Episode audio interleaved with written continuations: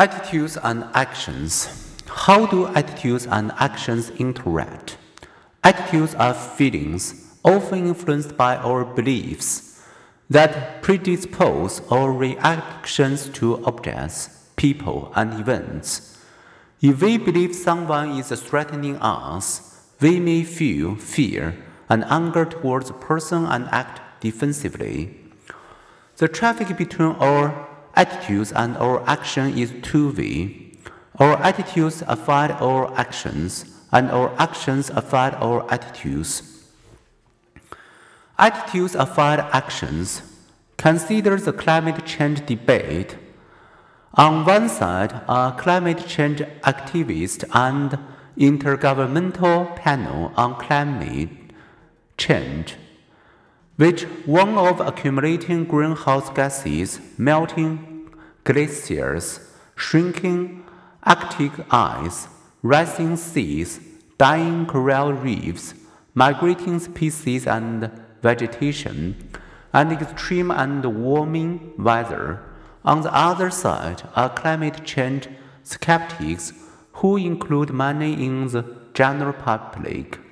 The 31% who in 1998 saw the seriousness of global warming is generally exaggerated increased to 42% in 2014, and the 34% of Americans who in 2014 told Gallup they worry a great deal about global warming was essentially the same as in 1989. Knowing that public attitudes affect public policies, activists on both sides are aiming to persuade. Persuasion efforts generally take two forms.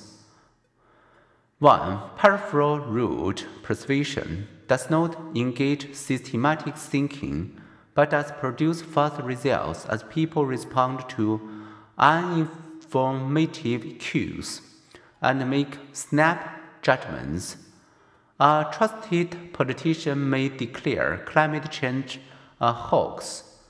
A perfume ad may lure us with image of beautiful or famous people in love.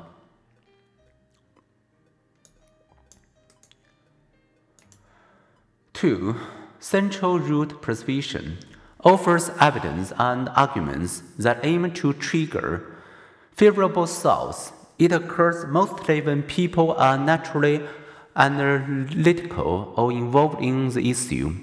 Climate scientists marshal evidence of climate warming. An automotive ad may atomize a car's great features because it is more thoughtful and less superficial. It is more durable.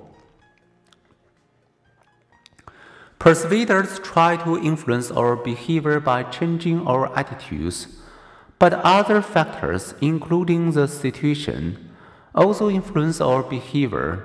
Strong social pressures, for example, can weaken the attitude behavior connection. In roll call votes, politicians will sometimes vote what their supporters demand, despite privately disagreeing with those demands. In such cases, external pressure overrides the attitude behavior link. Attitudes are especially likely to affect behavior when external influences are minimal and when the attitude is stable, specific to the behavior, and is easily recalled. One experiment used vivid, is easily recalled information to persuade people that Sustained tanning put them at risk for future skin cancer. One month later, 72% of the participants and only 16% of those in waitlist control group had lighter skin.